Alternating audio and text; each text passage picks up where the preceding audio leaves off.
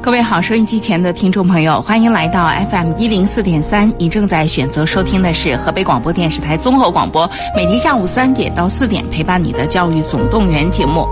这个月呢是考试季，同时呢，随着这个高考的结束呢，呃，高考志愿填报工作逐渐的就浮上日程的来了。然后，对于我们收音机前的听众朋友而言，尤其是家有高考考生的，那么最近一段时间呢，应该说是大家一个缓冲的机会，同时也是蛮忙碌的，因为呃，从考完到填报志愿出分儿这个十几天的时间当中呢，其实有心的家长真应该好好的把自己孩子所在的那个分数段的学校呢，好好好好的研究研究，跟孩子一起了解相关的学校、相关的专业。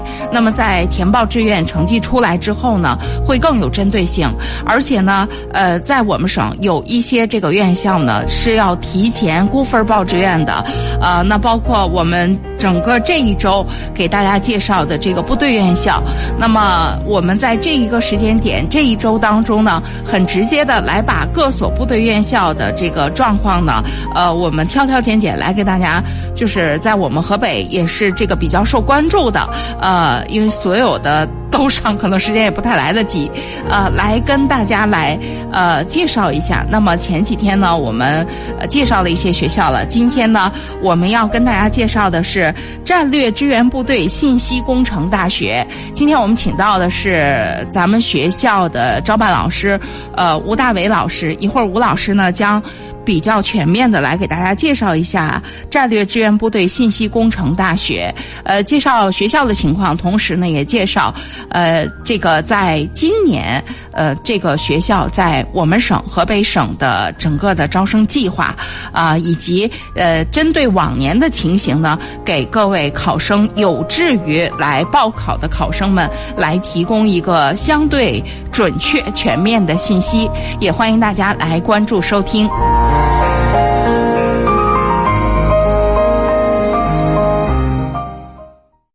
喂，吴老师好。主呃，主持人你好。嗯嗯。呃，各位收音机前的听众朋友们，大家好。嗯。您讲。啊，那个是这样，我是战略支援部队信息工大学招生办的吴老师。嗯。呃，很高兴有机会呢，能够和各位和和各位河北的考生和考生家长一起。呃，探讨军校招生的有关问题。好啊，主持人。嗯嗯，这个呃，军校招生呢，确实跟部队院校的这个招生呢，呃，是不一样的。呃，您作为这个军校当中的这个招考考官哈，呃，这么多年，您在整个继续下来之后，您会觉得就是。呃，会不会有一些这个总结？就是报考军校的孩子有没有一些什么样共同的特点？另外呢，军校会给这些孩子们提供一些什么样的机会？呃，什么样的孩子适合报考军校？为什么要报考军校？啊，主持人问的这个问题问的非常好。嗯嗯，是这样的，嗯，其实选择军校呢有很多种理由。嗯，但是我觉得报考了军校的孩子呢，呃，都是有着远大的理想。有着报效祖国的这么一个想法，呃，而且从近几年的招生的分数来看，能够报考军校、被军校录取的，呃，都是各个学校学习的尖子，呃，佼佼者，呃，也是这个新时代咱们青少年有担当、有理想的这么一个体现。嗯，然后这个咱们军校招生呢，呃，说实话和地方院校的招生确实不太一样。嗯，因为地方高校呢。嗯，招生仅仅是按照成绩，这这是他来考虑的最重要的一个因素。对。那么军校招生呢？因为军校的特殊性质，决定了它的招生的条件可能比地方高校要更加严格。嗯。你比如说，呃，除了成绩的这个高低以外，还要求有政治对政治，呃，面貌上要有要有审核。嗯。对对对，有个政治考核。嗯，同时呢，对身体素质条件要有要求，就是体检会根据这个不同的专业以及不同的这个呃部队院校可能会有不一样的要求，是吧？是的，是的，是的。嗯，再一个呢，对呃考生的学生的这个精神面貌，呃，这个呃形象仪表也会有不同的要求。而且可能是高于地方院校。所以，大多数的部队院校是要有面试这个环节的，是吗？是的，是的。所以说，现在报考军校的环节相对于普通高校来说，呃，应该是比较繁琐、比较复杂。嗯，这也是大家觉得报考军校怎么那么难，呃的原因之一。嗯，有的可能孩子说，哎，我还，嗯，好多家长咨询过程中考虑到说，我孩子身体素质也不错，嗯，呃，这个学习成绩也不错，但是，呃，能不能考女校？嗯，然后我们会跟他讲，这个身体素质里边视力有什么要求？嗯，身高体重有什么要求？嗯，呃，这个比如说身上受过伤，有什对对这个受伤的有什么要求？嗯，可能很细致。嗯，所以说，好多家长觉得考军校很难，各种条条框框比较多。嗯，这也造成了军校在人才选拔上，嗯，相对于地方高校来说，呃，可能比较困难的地方，也是家长觉得。困惑最多的地方，所以它也确实是相对于这个地方的很多院校而言，可真不是只看一个成绩就完了，这真的是一个相对比较全面的，这个各方面都要进行一个整体考量，才会为部队来选拔这些呃相对比较出色的这个人才。是的，主持人。嗯嗯，那那么今天呢，我到咱们演播厅呢，嗯呃，主要想和收音机前的听众朋友。呃，尤其是考生和考生的家长呢，聊一聊就是报考军校有关问题。嗯。呃，我想说呢，就是第一，大家选为什么要选择考军校？对呀。嗯，考军校呢，说实话，考过去呢讲考军校当军官，是很多有志青年人的人生梦想。嗯。尤其是像我们这一代人，嗯，当时考军校，那基本上应该是大学生中的佼佼者。是，嗯，对，佼佼者。这真的是我们也是，我相对这个等于是。呃，九十年代初吧，八十年代末九十年代初的大学生，那个年代要考军校，那真的是，一点都不比清华北大，这个弱什么？就是就是他就是那个就是非常有民间口碑的，嗯。是的，这是一个时代的特征。嗯。呃，那么随着这个改革开放的发展呢，这个呃人们对这个军校的认识呢，也觉得确实是军校培养出来的人的素质啊、能力啊，确实在社会的各个领域。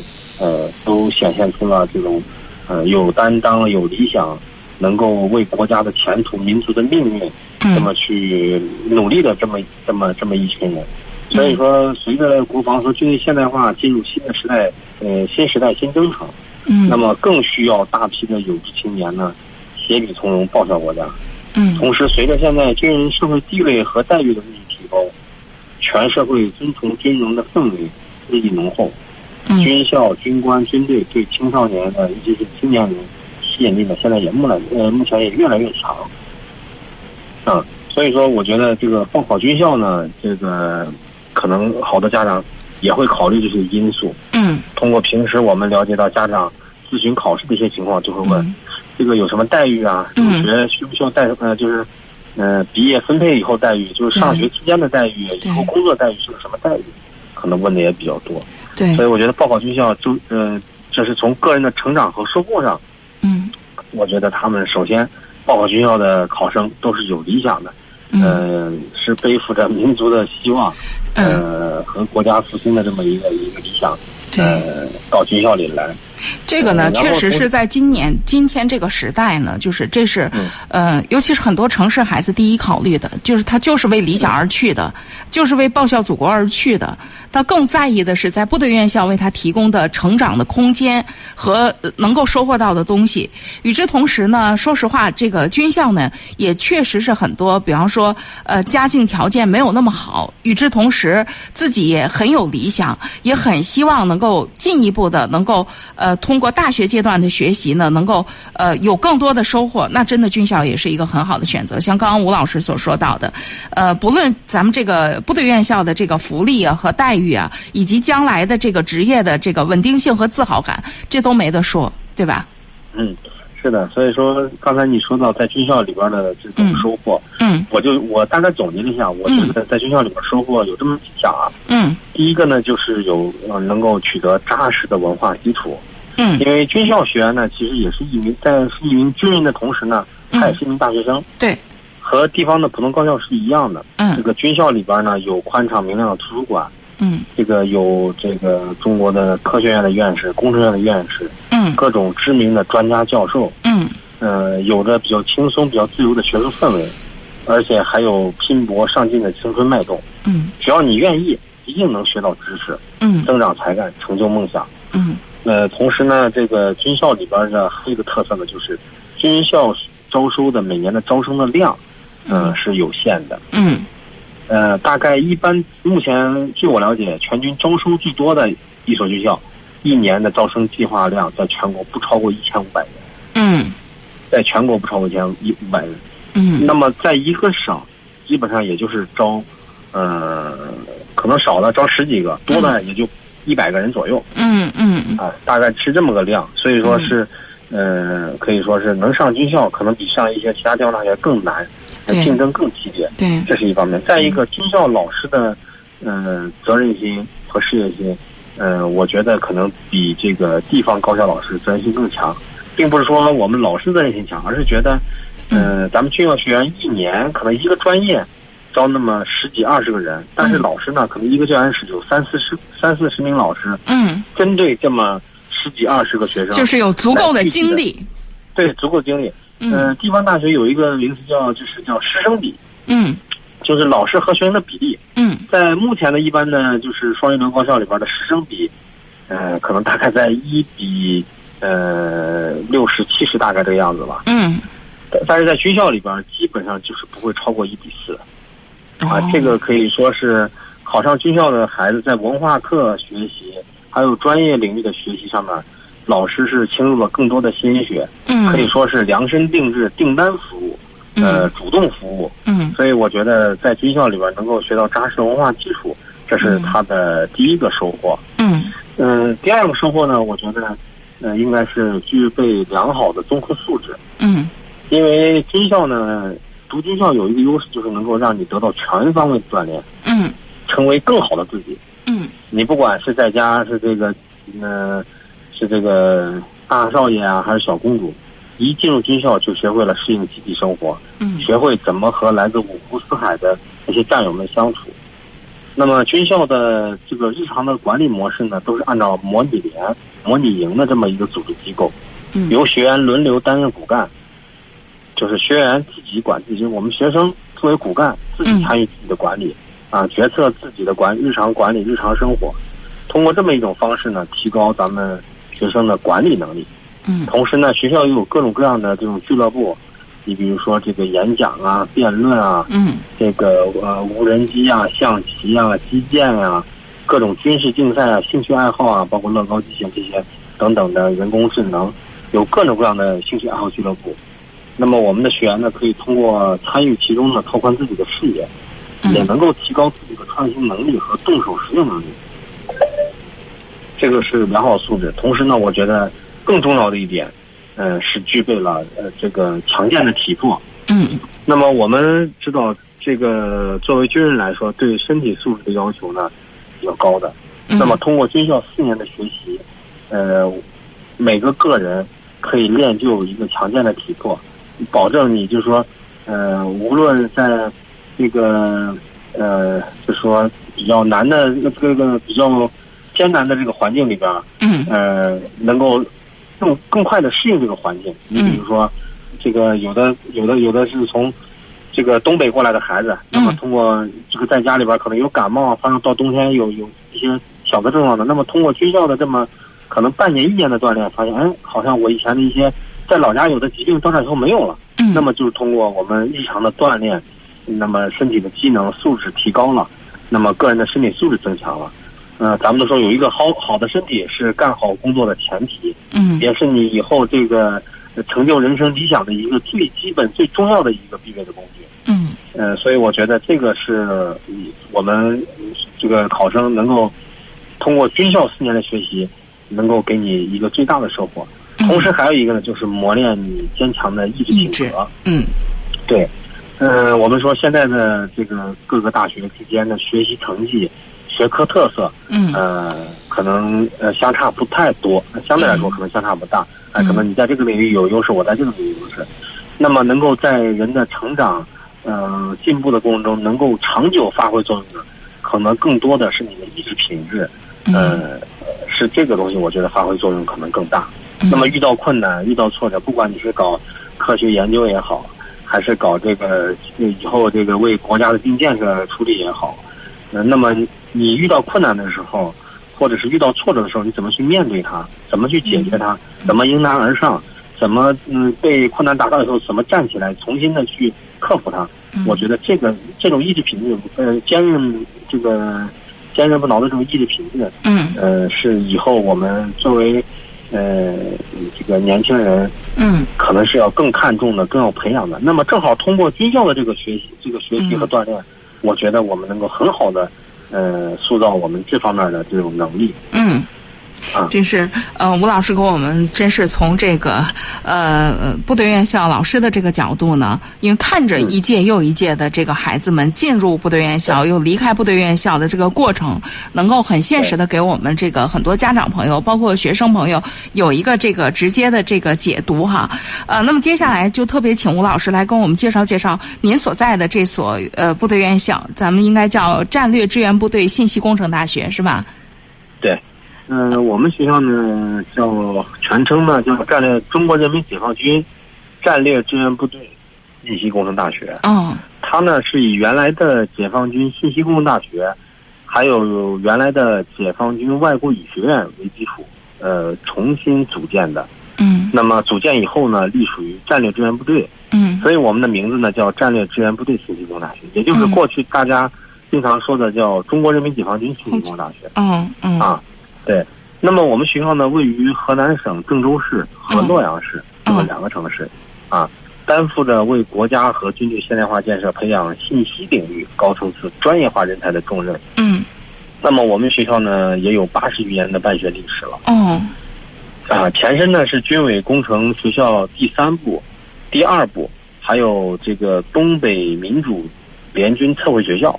嗯。我们学校呢，始终坚持立德树人、为战育人的这种办学宗旨，先后为国家和军队培养了二十余万高素质人才。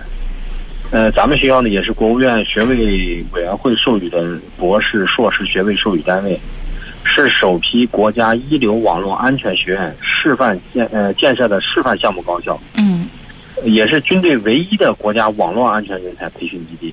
嗯，是国家非通用语人才培养基地。全军出国人员外语培训基地，还有外国军事留学生的汉语言培训基地。嗯嗯啊，这是我们学校的大概的情况。嗯，那么我们学校的学科情况呢？呃，学我们学校呢建有理、工、军、文、管交叉融合的学科专业体系。呃，测绘导航、外国语言文学、网络安全和信息化特色。这个优势很鲜明。嗯，其中呢有现在有八个一级学科博士学位授予点。嗯，呃，十八个一级学科硕士学位授权点，五个专业学位授权点。嗯，拥有五个国家重点学科，十五个军队省级重点学科，两个国家特色建设专业。嗯，呃，还有一系列的国家的重点实验室、国家工程实验室、国家工程技术中心。嗯，呃，那么二零这个二零一六年呢，我们学校参加了这个整个全国的工学门类的高校的这个评估。嗯，呃，其实，在前几年还评估评估过一次，但是我们没参加那一次。嗯，二零一六次这次参加的八个一学科的这个第四轮评估呢，我们学校的测绘科学与技术获得 A 加学科，这个是全国顶尖的。嗯，呃，信息与通信工程、计算机科学与技术，呃，获得了 A 减。也是这个 A B 水平，总评成绩呢位居军队院校的前列。嗯，啊，我们学校的师资队伍呢也很雄厚，呃，大概刚才我也讲到了，我们的师生比呃基本上啊这个也配备的老师也都呃队伍很强大，嗯，结构能力素质都很高。嗯，我们学校现在有两千多名教科人员。嗯，其中呢，博士生导师有一百七十二人。嗯，硕士生导师三百九十人。呃，其中呢，这个工程院院士有三个，科学院院士有一个，呃，国家科技奖励委员会委员有一个，啊，这些具体的后边一些细呃细节的我们就不说了。嗯嗯。呃，然后呢，我们人才培养这方面呢，主要是秉持着忠诚使命、信息制胜的校训，还有这个求实创新、勇于奉献的校风。繁荣发展星火文化，把培育自有新时代革命军人作为战略性的基础工程。嗯呃，牢牢把握技术加政治的鲜明特质，努力培养造就能够担当强军重任的高素质、专业化、优秀军人才。嗯呃，这里边我们学生获得的奖励也很多，各种全国的优秀博士论文，嗯全国的硕士博呃这个优秀论文的提名，然后这个参加全国的各类学科竞赛获得一等奖以上的，呃有六百余人次，呃其中还有一人获得了钟嘉庆数学奖，两人获嗯您讲，嗯。啊啊，这个尤其是在近几年比较流行的这个呃网安总决赛，嗯。呃，我们学校两次入围世界总决赛，两次获得国内网安竞赛全满贯，嗯。多次获得国际网安竞赛联赛的冠军，就是分项目的冠军，其中有一次还进入了世界超算总决赛，啊，那么这是在理工科方面取得的人人才培养的成就。嗯另外，我们的外外国语言这个这方面的特色呢，呃，还多次在二十一世纪杯、外研社杯、这个四川杯等全国大学生的外语的辩论赛、知识大赛、演讲赛、翻译赛中，都获得过特等奖和一等奖，嗯而且代表了我国参加了世界上的一些比赛，取得了优异成绩。嗯呃，其中有十五位成长为中中国科学院工程院院士，有百余位成长为共和国的将军，还有省部级的领导。嗯。呃，其实我刚刚听您讲哈、就直接的感受就是，呃，我们不会那么具体的去提那么多，比如说几加几或者怎么样的一个培养模式。嗯最直接的优势就在于说，呃，我们部队院校，尤其涉及到我们学校，就是老师们也和孩，就是学生，就您刚刚说的这个，老师们几乎是手把手的带孩子，所以就是有有很师傅带徒弟一样。是吧？就是因为他这个有一个这个学生和老师比，那么在这个尤其是在这个整个的学习的过程当中，在这个年龄上，那可能老师嗯对孩子的影响力会特别大。就是，那就是就是基本上是手把手来教导孩子，所以更多的不是再去把这四年再划分成什么什么，而是嗯就是我我我把学生招进来了。呃，是我的学生了，那我们肯定好好的要把他培养出来，是吧？是再继续升学也好，或者怎么样也好，是吧？嗯。这里面还有一个小呃这个嗯。现象啊，嗯。也很有意思。地方高校的老师上完课可能就夹着书本就走了，啊。我们的老师上完课就反复的问孩子们：“同学们，我讲的你们都听懂了吗？还有还有没有什么疑问？”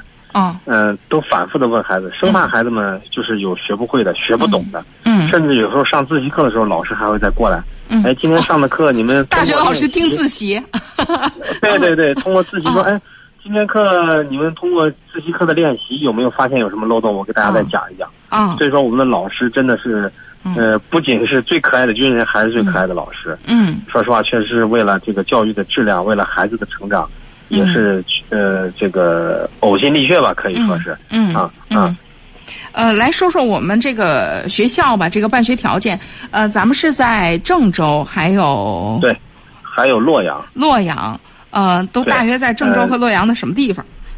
啊、我们在郑州呢有三个营区，一个呢在高新技术开发区，嗯呃，也就在三环边上啊。嗯这个占地呢大概两千多亩。嗯另外呢，我们在郑州市的市中心，就在呃碧沙岗公园，就是可能这是地标性的当地的地标性的这、这个这个地方，就市中心嗯还有三个校区。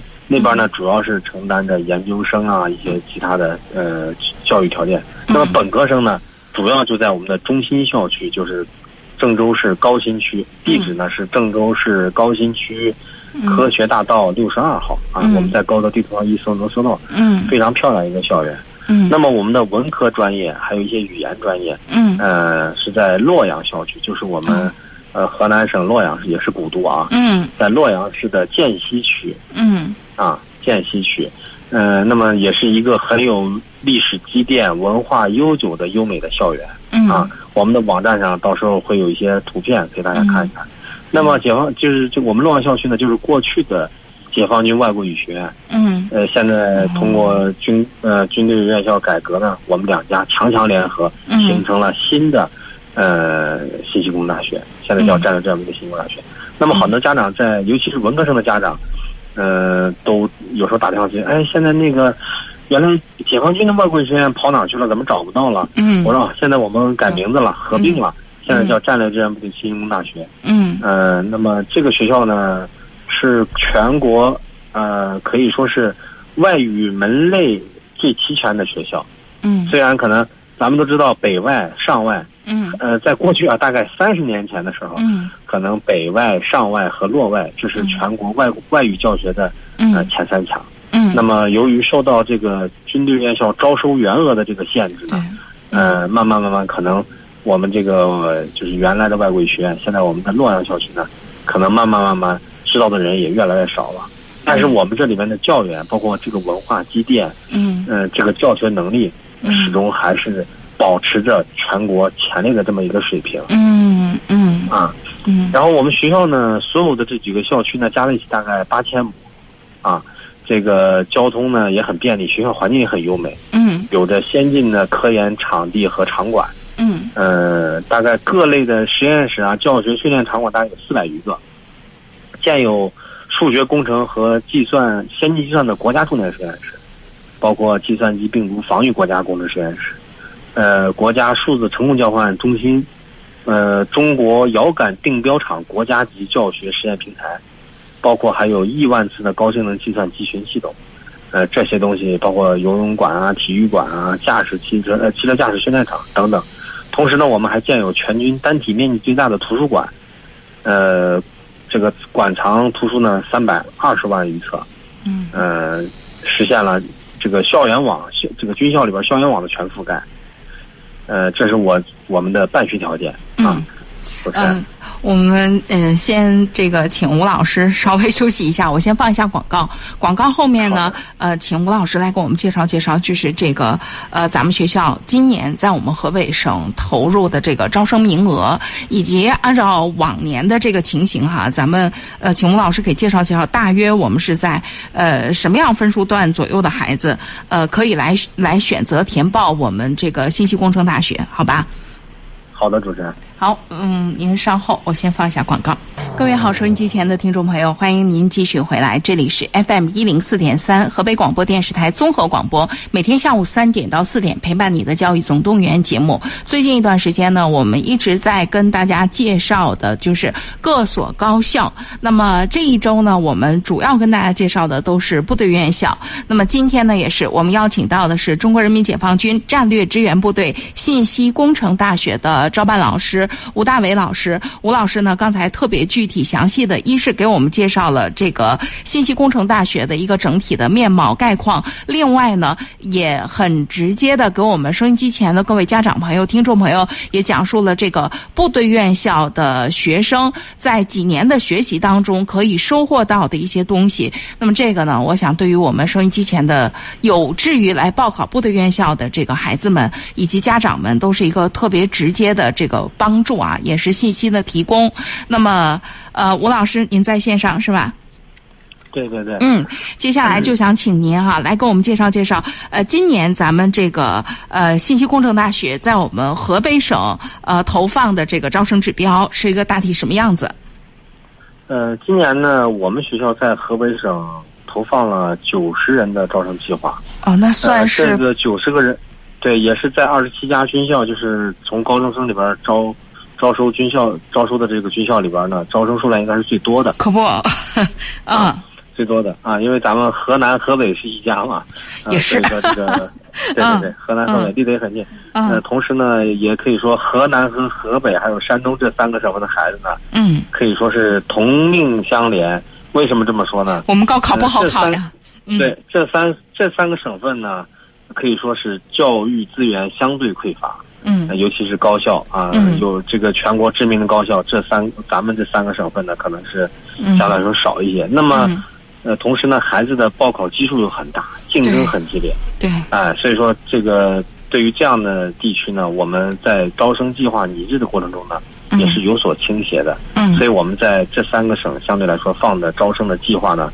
也是最多的。嗯同时，我们也考虑到呃河南、河北的这种地理位置的这种相近性，包括饮食文化呃这个民族风情的这种相近性，所以我们觉得河北的孩子到河南来，应该可能适应适应起来适应比较快快一点。嗯，对对对，嗯，所以说我们今年呢，在河北可能是相对于其他军校来说是招生招生人数最多的。对，这么这是一个特色。再一个呢，这里边具体说来，我们招的理科的男生呢是七十四个人，嗯，啊，理科的女生呢招八个人。啊，这很已经很虽然是个位数，但是也已经非常多了。是的，主持人，一听你也是行家里手，嗯就是说，呃，女生招生数量呢，对于这个跟可能考地方大学没有这个没有这个限制，嗯说什么男生女生啊，我只要分够了，不限男女。嗯那么军校招收是不一样的，嗯它的女生的指标是非常非常珍贵的。嗯那么我们理科女生招八个人，应该也是全军在河北招女生最多的。嗯呃，为什么？因为全军大概每年招女生的数量呢，可能也只有三百到四百之间，嗯，平均到每个省，呃，三十一个省市有有有多有少啊，对，可能分下来也就一个省能是十几二十个人嗯是最多的了。嗯那么二十个人再分到二十七个军校里边去，一个学校平均也就是一个人两个人。哇我们学校在咱们河北呢，这个仅是理科女生我们就放了八个计划，嗯。同时呢，我们还有三个文科的女生计划嗯。啊，可见我们对河北是非常重视。嗯，同时呢，我们文科呢还有五个男生的计划嗯。啊，因为毕竟我们有语言的这些专业，尤其是外语啊、小语种这些专业，嗯。啊，所以说我们也是文理全军少有的文理兼收的学校之一嗯啊，全军可能只有三家是文理兼收的，我们其中之一。嗯。那么我们的每年的女生招生数量，文科招生数量呢，呃，连续四年呢是第呃名列全军院校的首位。嗯。啊，所以说也可以提醒我们河北广大的考生，呃，首先我们计划是最多的，嗯，第二，尤其是女生计划有女生想考军校的，嗯。我觉得可以把我们学校呢，呃，作为呃首先的一个考虑的方案嗯，呃，也可以多了解了解。嗯。那么文科的女生，我觉得可能选择的余地可能更小了。嗯呃，因为咱们也知道，是语言类，有的学校可能对学语言类的，对对对，嗯有的可能女生文科的孩子觉得啊，小姑娘学个外语挺好的。嗯那么军校本身能学外语的学校很少啊嗯，很少，也就是一两家。但是有的学校还不一定在河北放女生的文科计划啊，对对。所以说，我想就是如果我们有女生报考军校或者文科生报考军校的，呃，可以优先重点的先了解一下我们学校。嗯嗯啊嗯。另外，我介绍一下这个我们学校呢，这个小语种一些专业啊，有的孩有的家长问，呃，你们这个今年在我们河北招这个小语种，我怎么都没听说过？嗯。嗯、这里边今年也很巧啊，我们除了嗯英语啊、日语啊这些大家都知道的，嗯。还有两个语种，嗯，一个呢是吉尔吉斯语，就是这个呢可能大家啊对大家都听过啊，吉尔吉斯斯坦是吧？嗯那么这个这个这个语言呢，主要就是吉尔吉斯斯坦他们的一个官方语言。嗯其实，在我们国家呢，也有一些地区也讲这个吉尔吉斯语。嗯呃，世界上呢，主要分布在吉尔吉斯斯坦、阿富汗、印度、巴基斯坦、乌兹别克斯坦、哈萨克斯坦、俄罗斯、叙利亚、塔吉克斯坦、匈牙利、土耳其这么十几个国家一些地区呢，嗯呃，都在讲这个吉尔吉斯语。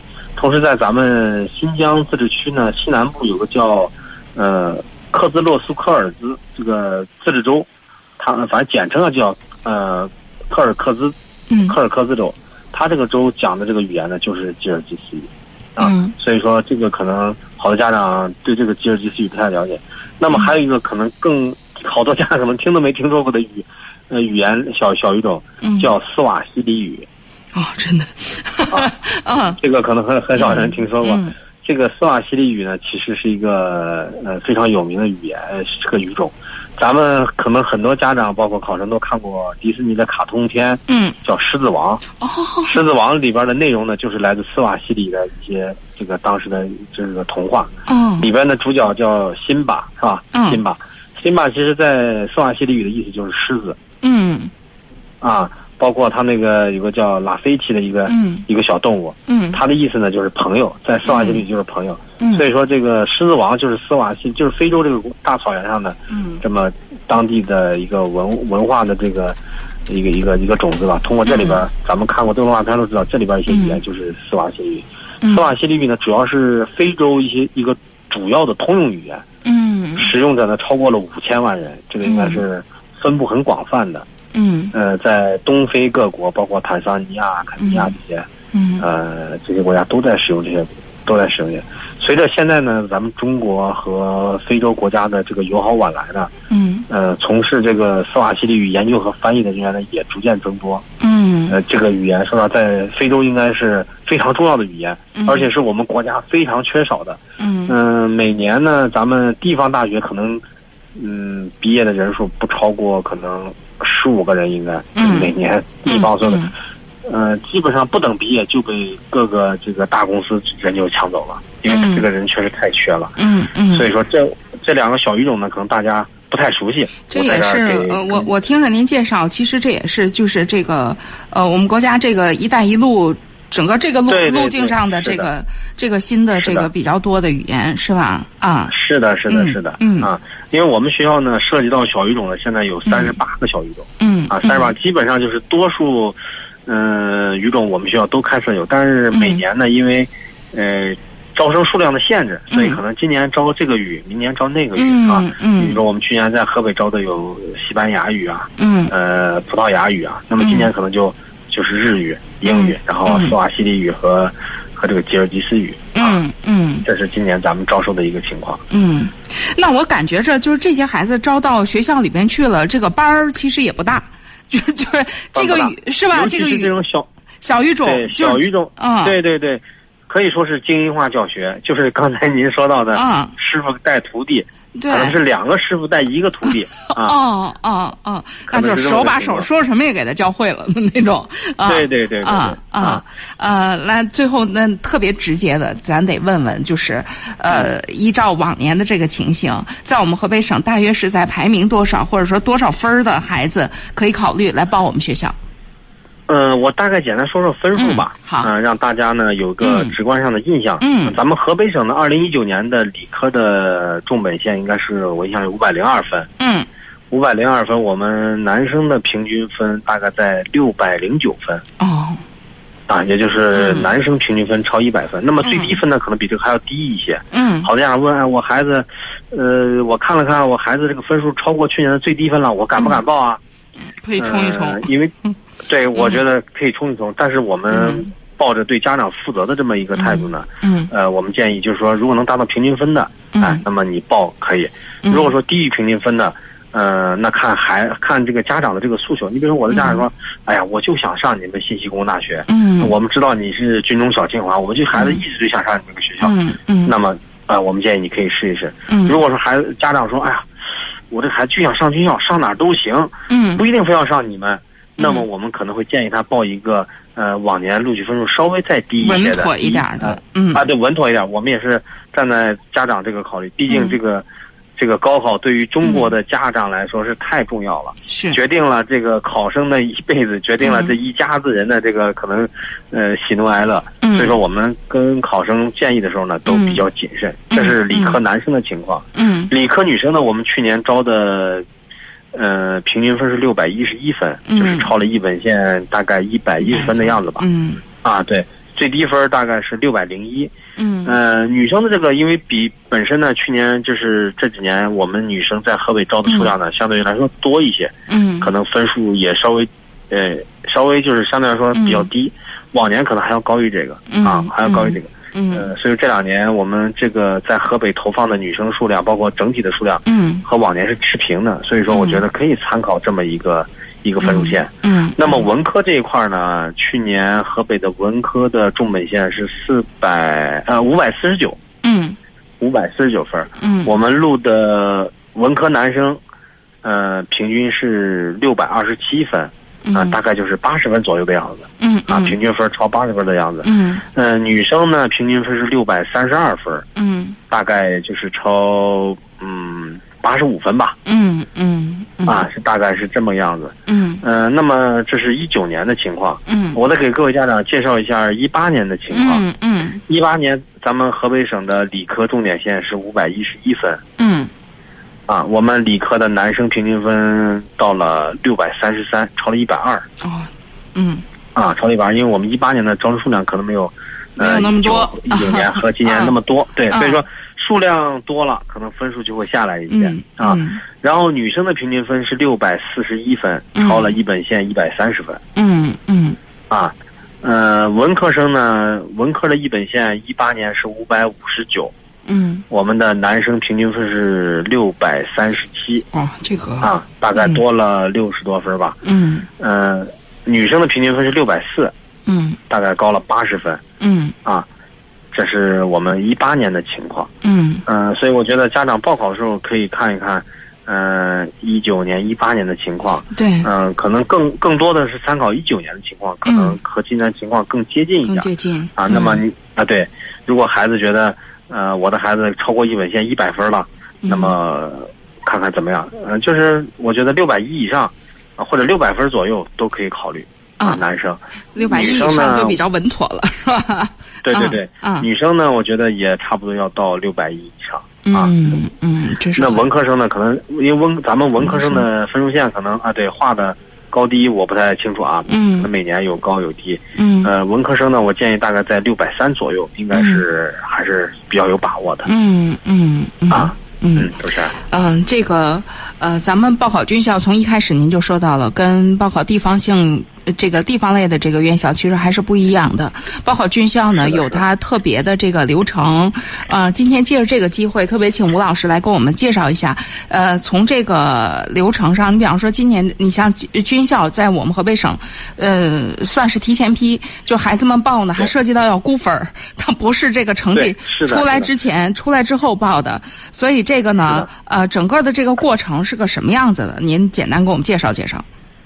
那我把简单的流程给嗯各位嗯家长嗯介绍一下，这个也是家长咨询比较多的。对，那么我们河北省呢和其他的全国的其他省是不一样，嗯，在提前批次，河北省是按照估分报志愿，其他省份都是初分报志愿。对，那这是我们河北省报考军校的一个特色，叫嗯估分报志愿。嗯那么目前呢，咱们全军共二十七个院校面向咱们地方招收青年学生。嗯呃，和这个数量上呢，和地方大学相比呢，简直是小巫见大巫了。对地方高校很多，而且招生数量很大。对，那么如何选择好军校呢？尤其是选择专业，其实是个技术活。咱们考虑家长呢，啊对，不能万万草呃万万不能草率。嗯每年呢，咱们军校招生呢都会有考得好，不如志愿报得好这么一种情况出现，啊，所以说一定要认真研究咱们的招生政策，提前掌握志愿填报的要求。嗯、这里边填报志愿之前呢，我还想说一句额外的话啊，就是在报考军校之前呢，我建议家长还是跟孩子好好的沟通沟通，嗯呃，了解一下咱们的孩子适不适合上军校。刚才我也讲到了，咱们的军校呢进来以后，呃，是一名大学生的同时，他也是一名军人。军人，嗯所以说，军人呢就有严格的这个作风啊、纪律啊这种各种条条框框的要求和限制。嗯同时呢，可能还对你的身体素质有一定的要求。嗯那么有往年我们出现过，就是可能孩子呢，呃自己说，哎呀，我也不是太想上军校，我可能更但家长想去自由，啊对自由一点的这种地方高校。嗯那么家长说，哎呀，上军校吧，军军校多好，嗯穿上军装那么帅气，这个、嗯呃待遇也不错，一进去嗯一个月就是一千多块钱。嗯然后每个月六百多块钱伙食费，嗯吃饭穿衣服什么都不用管。嗯，嗯、可能有的孩子仔细点，每年可能往家里边还能还能，攒个三五千块钱。嗯对对对，嗯还能记嗯三五千块钱。嗯所以说这种情况呢，可能是家长一厢情愿的嗯给孩子填报了军校志愿，但是孩子呢，有的时候可能从性格上来说，可能嗯从个人志向来说，他不太感兴趣。嗯，那么像这种情况下，如果孩子本身就有这么一种抵触情绪，呃，报考军校录取以后到军校，当他受到挫折挫折的时候，嗯。当他遇到困难的时候，他可能不是想着我怎么咬牙坚持，我怎么去克服，我怎么去嗯。努力的适应，嗯。可能更多的是，哎呀，当时你看我就不想报，家长非要让我报，嗯。容易出现这样的情况。嗯。那么，孩子在这种环境下有了这种想法以后，嗯。这种萌芽慢慢慢慢的这个这个萌发成长，可能最后他觉得，哎呀，越来越觉得不适应，越来越他可能会跟家长说，哎呀，我退学吧，我不愿意上学校，我不上。嗯这种情况不光我们学校，所有的军校每年都面临这样的问题，嗯，因为本身招生的指标的数量就很有限。嗯在流失，呃同时呢嗯。对人才流失了以后呢，说实话对孩子本人也是个损失，因为他到这儿复试完了就复查复试不合格了，嗯。或者是上了上了几天不上了，嗯他回去他就没有别的学校上了，因为我们学校已经把他提档提走了，嗯他就参加不了一批志愿的录取了。嗯嗯。那么回去只能复读，等于说孩子浪费了一年。今年要有请提尤其提醒到这个考生们，尤其是家长们，我觉得吴老师这个叮嘱的特别特别到位，就是因为今年的孩子呢，那本来不你不论考哪个学校，都涉及到能走尽量走，因为明年高考的整个的，呃，考试风格和招招生风格全变了。啊，对孩子挑战太大了，所以今年咱最好把志愿弄好了，咱们别在一个地方一个劲儿打转儿，咱最好能走啊。对对对，啊，所以说一个是能走，再一个跟嗯，呃孩子商量好。最好好，把孩子、嗯。对商量好，商量好。如果说报考军校了，那孩子来了以后，嗯，呃，一定要安心的能够在军校里好好的学习。嗯，当然，我也跟各位家长说一下，呃，嗯军校虽然是一个不错的选择，嗯，当然地方大学其实可能它的平台更宽广，啊、嗯不一定就是说非要让孩子实现自己当年没有实现的理想。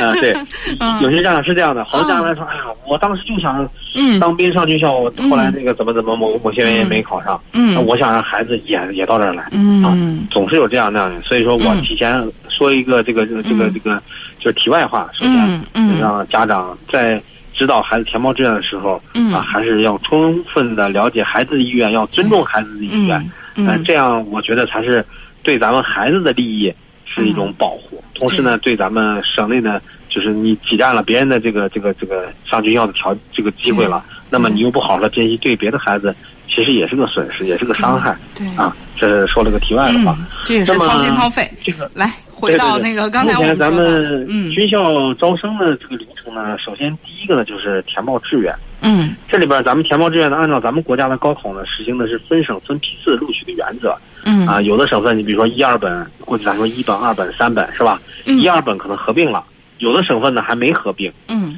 那么我们现在目前的二十七所军队院校呢，有四，其中有四所是武警院校嗯啊，只有二十三所是解放军那校，就陆海空啊、嗯火箭啊嗯这些，呃，嗯这个战略支援部队这些二十三所。嗯，那么这二十三三所军校呢，全部是一本以上的划线，就是你要报这些院校，首先你要过一本线。